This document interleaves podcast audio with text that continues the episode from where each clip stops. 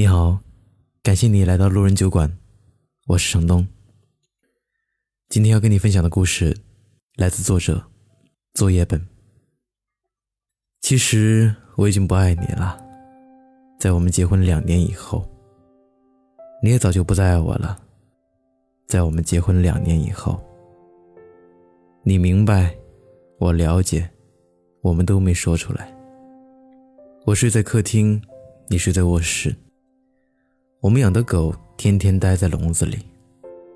你忘记了我们当初为什么要结婚，我也说不清我们为什么要在一起。去年夏天，你辞去了工作，开始学法语。你说你在北京待腻了，要去巴黎。你说这里雾蒙蒙的天让人绝望。你说这里拥挤的马路让人迷茫。但这就是北京啊！待在这里，你天天想离开它。但当离开三天以后，就会迫不及待的想回来。你的法语进步很快，秋天的时候，你已经会唱《我的名字叫依莲》。我们在国贸的那家 KTV 里唱歌，那个时候《中国好声音》正在铺天盖地，有个叫华少的主持人飞速走红。我记得那天晚上，唯一一个没有唱歌的人是我们的朋友作业本儿。你唱了好几首，我不记得歌曲名字。我们彼此觉得分开只是说说玩玩而已。那天晚上风很大，北京城好像在嚎啕大哭，但无人伤心。我们一起把作业本送回东四环，你坐在前排，你还开玩笑的问我什么时候把你杀掉。你笑了。我笑了，路灯突然变得好温暖。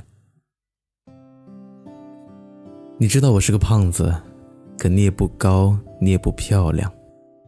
你没有大长腿，没有大胸，你不会玩自拍，不会 PS 自己的脸，甚至你的眼睛都没有一点女人的味道。你我都不知道我们为什么在一起，又为什么打算分开。回到家，你抢到了床，我抢到了沙发。这是我们的约定，谁抢到床，谁就睡床。这个家不大，我买的时候花了一百六十万，现在可以卖出两百万了，才两年时间而已。接下来的日子，你还是去学校学法语，我照旧去公司上班。我有时候会去接你。你有时候会来找我，他们看我们的样子，觉得一切正常。在每次吃饭的时候，我还会威胁你说：“你要感谢我赐予你食物。”你也会装模作样的合起手，喃喃有词的说：“猪啊，感谢你赐予我食物，因为你没有工作，我养你半年多了。”我们也会像情侣一样去三里屯看电影，也去喝咖啡。你爱吃一些奇怪的蛋糕，我抽烟。我一直以为日子会这样一直持续下去。可你的法语越来越好，已经可以看懂让雷诺的电影字幕了。那是我喜欢的一个男演员。秋天结束了，你突然说你要出去租房子住，让我出租金。我答应了。你收拾了你的东西，分了好几次，一次一次搬走了。我都不在家。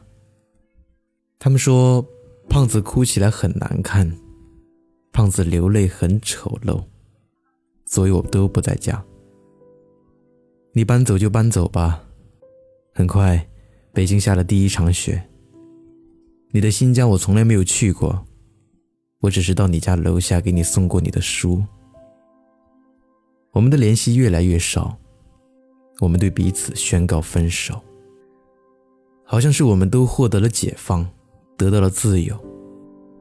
这个时候，我感觉北京真的很大，很空旷。我买了一批酒，有俄罗斯的烈酒，有法国的红酒，有英国的威士忌。我常常把它们兑在一起，喝来喝去也喝不醉。有时候一觉醒来，会看到你踩着行李箱在衣柜前找来找去。你有了男朋友，我也开始用各种社交软件，微信、陌陌，甚至我注册了一些婚恋交友网站。我开始打扮自己，我穿起了靴子、风衣、围巾。我买了各种大牌腰带，H 字母的、G 字母的、Z 字母的，我都有。我也学着他们的样子，鼻子上架起一副无片黑色镜框。作业本嘲笑我说：“你越来越像一个港怂了。”北京下第二场雪的时候吧，我也找到了女朋友，皮肤白净，大长腿。脾气泼辣，有翘臀。他甩开你十条街。从这以后，我们彼此不再有联系。我懒得理你。我从朋友那里得知你的法语考试通过了，你的法国大学也寄来了通知书，你的签证也过了。我从来都不相信这些都是真的，直到你回家取走最后一件行李。那天刮着大风，作业本这二逼终于完成了他的人生创举，出国并且从国外安全回来。他洋洋自得地跟我们说着奇闻怪事，我一句都没听进去。我问他说：“你就要去法国了，来见最后一面吧。”我们三个人一起去三里屯吃饭，一家川菜馆，辣得我难受。你吃的很开心，我吃了三口，再也吃不下去。我看着你们两人吃的杯盘狼藉，我一个劲儿的抽烟，假装我很忙的样子，不停的看手机。三里屯广场上大约有上千人在走来走去，我跟你也经常在这里走来走去。我们一起去过的影碟店已经关门了，我们吃过多次的麻辣烫，如今也索然无味儿。我们去过无数次的苹果店，照样人满为患。你说，你给我买个硬盘吧，我要用来拷电影。我给你买了最贵的，一千五百块。你说，把你的录音机给我吧，我给了你。你说，把你的相机给我吧，我给了你。你说，把你的墨镜给我吧。我给了你，你要什么我都给你，我不知道我为什么这么慷慨。我好像巴不得你将我的一切都拿去。第二天，你跟我回了老家，我爸给了你一叠钱。走出家门，你很自觉地把钱装到我的口袋里。我妈送你的金表，你也悄悄放进我的包里。我说离婚手续怎么办？你说把离婚协议寄到巴黎，签字寄回来。我知道，你和我都受不了去民政局的那种刺激。终于，你我在没有作业本的情况下，我们吃了最后一顿饭。红酒对撞，你我相视无话。你感谢我这两年对你还算不错，我假装祝你一路顺风，说过去的都过去了。愿你有新的开始。我到此时才明白，原来电影里那些感人的离别镜头都是假的，什么抱头痛哭、诉说衷肠，在现实中都是不存在的。我以为我不会觉得难过，直到这顿饭吃完，我突然发现，你我都没有动筷子。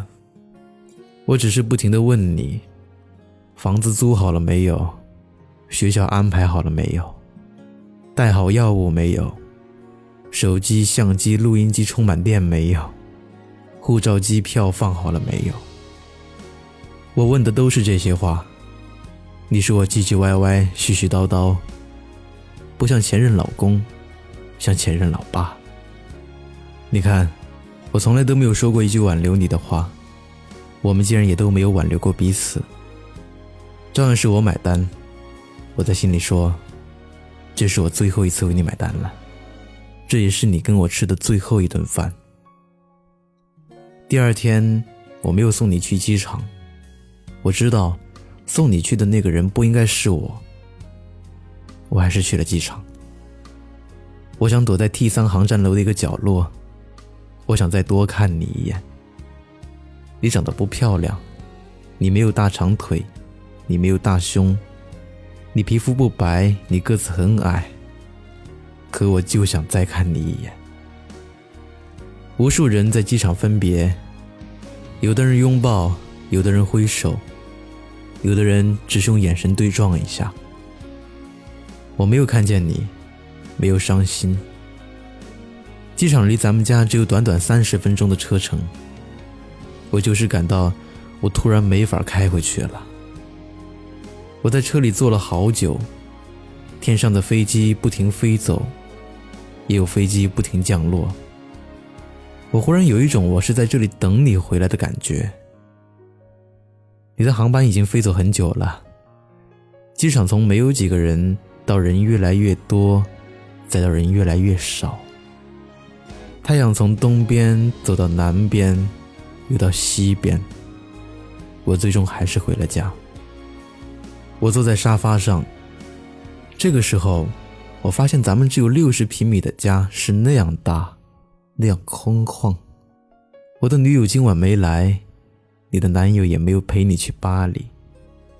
我们两个看来都是有寄托的人，在这个日子。竟然都是形单影只。你知道在北京最怕的是什么吗？没有人陪。所以鬼街总是有那么多人在那里吃饭，所以这个城市连空气都在变得拼命拥挤。一周以后，作业本突然问我：“伤感期过去没？”我说还没有。他说他一直不相信你去了巴黎。我也不信，但的确，你去了巴黎，我留在北京，我们不再有联系，就像一场梦。你悄无声息的出现，从陌生人到过路人，最终悄无声息的消失。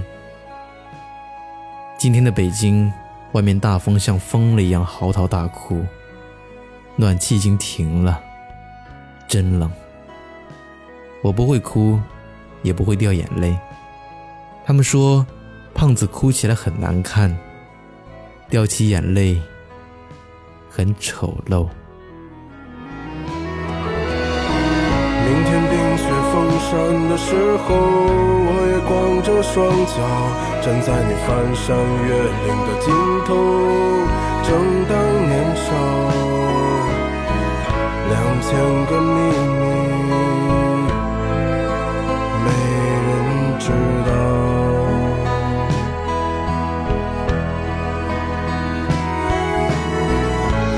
在春天到来的时候，轻轻歌唱，唱一首关于冬天的歌谣，漫漫长长，鸽子啊，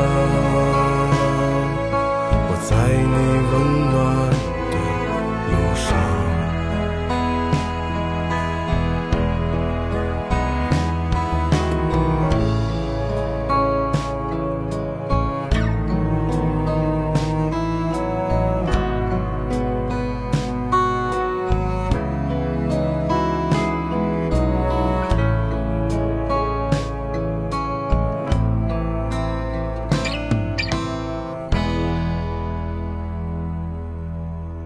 谢谢你收听路人酒馆，希望你可以关注城东的微信公众号“南方的东”，东是东西的东。